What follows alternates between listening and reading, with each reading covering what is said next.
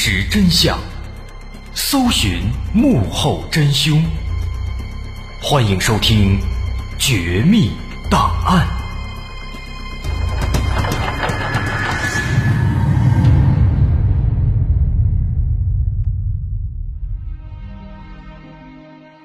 还原事实，探索真相。欢迎继续关注《绝密档案》，我是大万。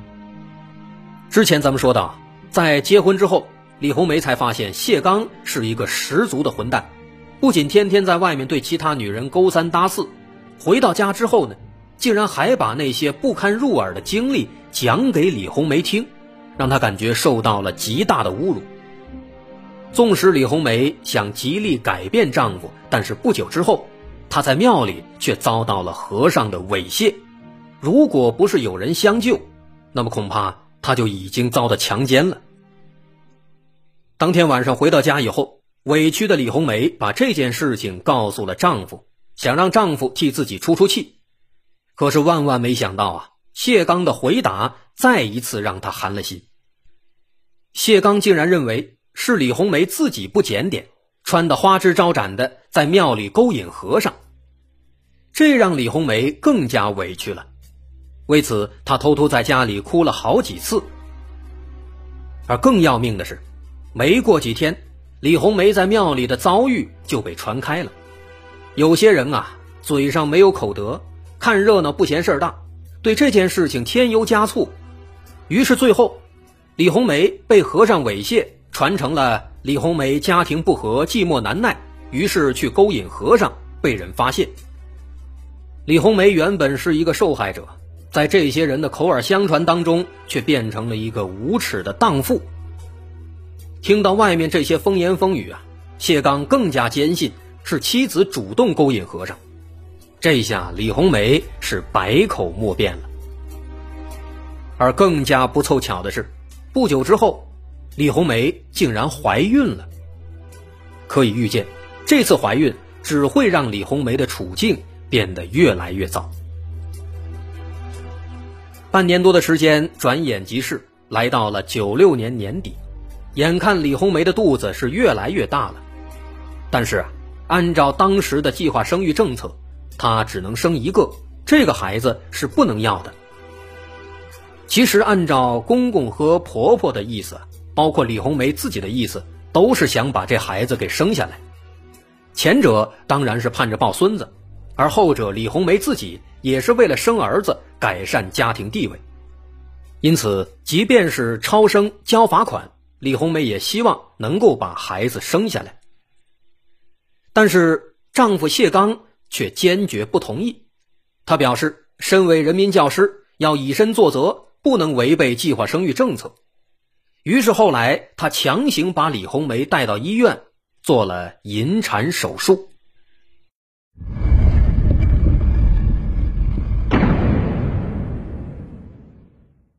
在引产手术做完之后啊，大家惊讶的发现，引产下来的竟然是一对双胞胎儿子。这个结果让公公婆婆非常生气，对着谢刚骂了好几天。李红梅也非常伤心。生儿子改善家庭地位是小事更重要的是那是自己的亲骨肉啊！当妈的哪有不心疼的？但相比之下，谢刚却无动于衷，他丝毫没有懊恼，也没有丝毫的关心。原来啊，谢刚之所以拒绝生下这个孩子，并不是为了以身作则、遵守政策，而是因为他听信了风言风语，认为那个孩子是老和尚的。所以在孩子引产时，他没有任何反应。这件事情也让李红梅彻底寒心了，没有了信任，夫妻情感的根基也就不复存在了。李红梅也终于看清了谢刚这张自私的嘴脸。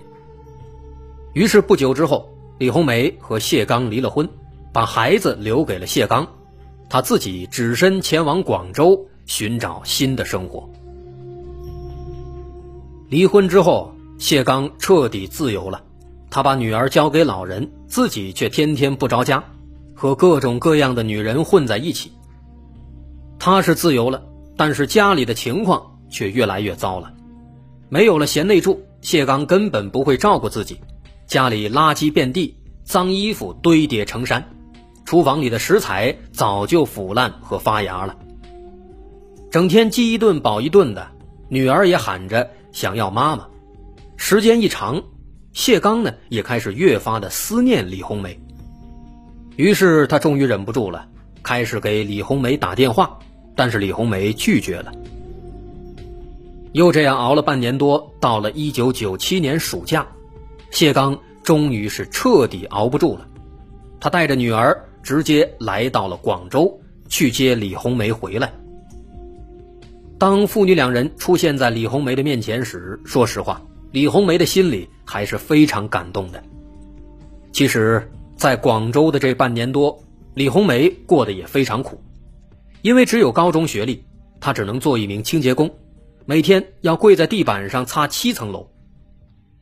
看到了李红梅的生活，谢刚自己也是一阵心酸。他恳求李红梅回来，并且保证回去以后就复婚，要好好的。看着可怜的女儿和前夫，李红梅又一次心软了。她答应了，并且还用自己攒下的钱买了一台彩电，作为一家团圆的礼物。就这样，小小的家回归正常，他们又过上了一段平静和谐的日子。但这样的日子只是暂时的，还没来得及谈复婚的事情，李红梅就发现谢刚的老毛病一点都没有改，还是天天不着家，还是天天和其他女人搞在一起。李红梅非常失望，于是半年之后，一九九八年初，她再次离开家。又去了广州，于是谢刚又过上了邋邋遢遢的生活，女儿还是每天吵着想妈妈。这样的日子没过两个月，谢刚又一次意识到了李红梅的重要性，于是又开始三天两头的给李红梅打电话，希望她回来，而李红梅也仍然是一直在拒绝。双方就这样拉扯了两年时间，李红梅最终。再次心软了。其实李红梅对谢刚仍然是放不下的，他本来就是一个痴情的人啊。他之所以两次来广州打工，就是想让谢刚认识到错误，希望他可以悔改。于是，在世纪之交两千年，李红梅再次回到了家中。回来之后，李红梅在学校旁边租了一个小门脸，开了一个早餐店。每天勤勤恳恳，没多久就把生意做了起来，一切都欣欣向荣。李红梅对未来的生活也充满了希望。两年时间过去了，她认为谢刚应该已经认识到了。但是希望有多大，失望就有多大。谢刚本性难移，和以前没有任何区别。他的身边仍然有很多其他女人。他也仍然经常和李红梅去讲述那些他和其他女人之间的那些不堪入耳的画面。李红梅忍无可忍，她当场跳下床，和谢刚爆发了激烈的争吵。但是谢刚却拿当年的和尚说事说李红梅去勾引和尚，还怀上了野种。这对李红梅来说无疑是最大的侮辱。但这一次，她没有生气的再去跑到广州。而是冷静下来，思考该如何让丈夫改掉恶习，好好的过日子。每天在早餐店忙碌的过程当中，她渐渐的想到了一个好办法，她要以其人之道还治其人之身。在李红梅早餐店的旁边开着一个小超市，这个小超市的主人是新华造纸厂的保卫科科长王鑫。也就是本案中的第三名死者王鑫，当年四十五岁，比李红梅大了整整一轮。他也早就垂涎李红梅的美色了，经常到李红梅的店里去吃早饭，而且经常一坐就是大半天，还经常对李红梅动手动脚。李红梅对此非常反感，经常毫不客气地把他赶走。王鑫对此也见怪不怪了。经常厚着脸皮来调戏李红梅，而现在李红梅的办法就是要利用王鑫，她开始故意的迎合王鑫，尤其是在谢刚在场的时候，他会故意和王鑫套近乎，时不时的还做一些亲昵的动作。对于这种突然的变化，王鑫不明所以，但也受宠若惊，非常高兴。其实，通过之前和尚的事情，李红梅已经深知人言可畏，而这次她也是要利用这一点。没多久，一些街坊邻居看到了，果然开始疯传说李红梅和王鑫之间的奸情，说两人在搞破鞋。一传十，十传百，这事儿。就传到了谢刚的耳朵里，谢刚听了勃然大怒，当晚就把李红梅关在家里，狠狠的揍了一顿。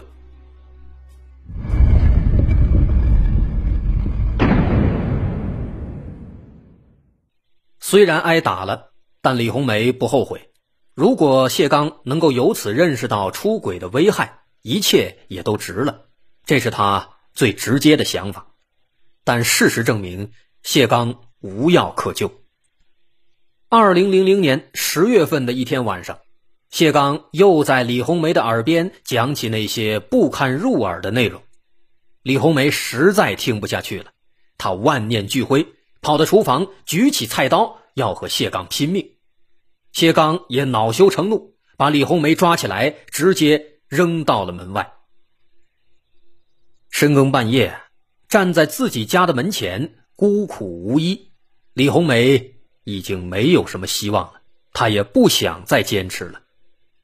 十几分钟之后，李红梅敲开了王鑫家的房门。这大半夜的，李红梅竟然主动投怀送抱，王鑫都惊呆了，赶紧给他端茶端水，嘘寒问暖。那一夜，李红梅也没有走。从那天开始，李红梅好像变了一个人似的。变成了一个真真正正的放荡的女人，只要有人撩她，她就和对方打情骂俏，和王鑫出双入对，明目张胆的以夫妻自居。就这样，风言风语越来越多，谢刚的脸上也终于挂不住了。于是有一天，他一脚踹开了王鑫的房门，王鑫和李红梅刚刚好就躺在床上，谢刚火冒三丈。他一把抓住李红梅，开始了疯狂的毒打。李红梅也像疯了一般的嚎叫。他说：“我又不是你的人，你凭什么要打我？”街坊邻里闻声赶来，看到如此场面，很多人还对李红梅评头论足，说她妖艳放荡，勾引和尚，纠缠王鑫，甚至说她在广州期间一直在当小姐。事到如今，没有人知道。李红梅走的这一步，完完全全是被逼出来的。二零零零年一月十八日，案发两个月之前。